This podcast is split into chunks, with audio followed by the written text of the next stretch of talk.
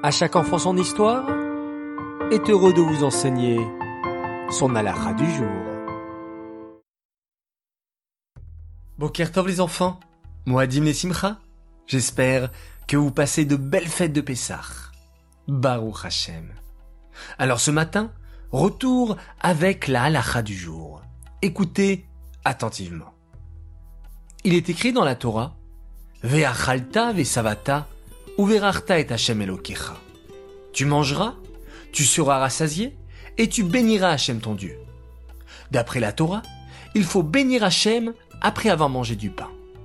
Nos sages ont décrété qu'il fallait bénir Hachem après avoir mangé toutes sortes d'aliments et pas seulement après avoir mangé du pain. Attention, il ne faut faire la Beracha Harona, la bénédiction finale, qu'après avoir mangé un kazaït c'est-à-dire environ 30 grammes de l'aliment consommé. Il faut réciter la Beracha Harona à la place où on a mangé. Il faut faire la Beracha Harona en étant assis et en faisant attention à bien prononcer chaque mot correctement. Il vaut mieux ne pas quitter sa place avant d'avoir fait la Beracha Harona.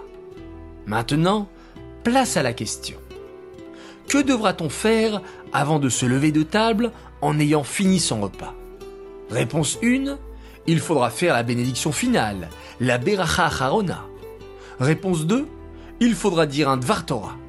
Réponse 3, il faudra vérifier qu'il ne reste rien dans son assiette.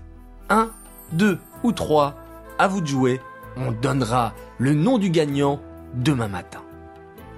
Et en parlant de gagnant, je vais annoncer la grande gagnante de la halakha précédente.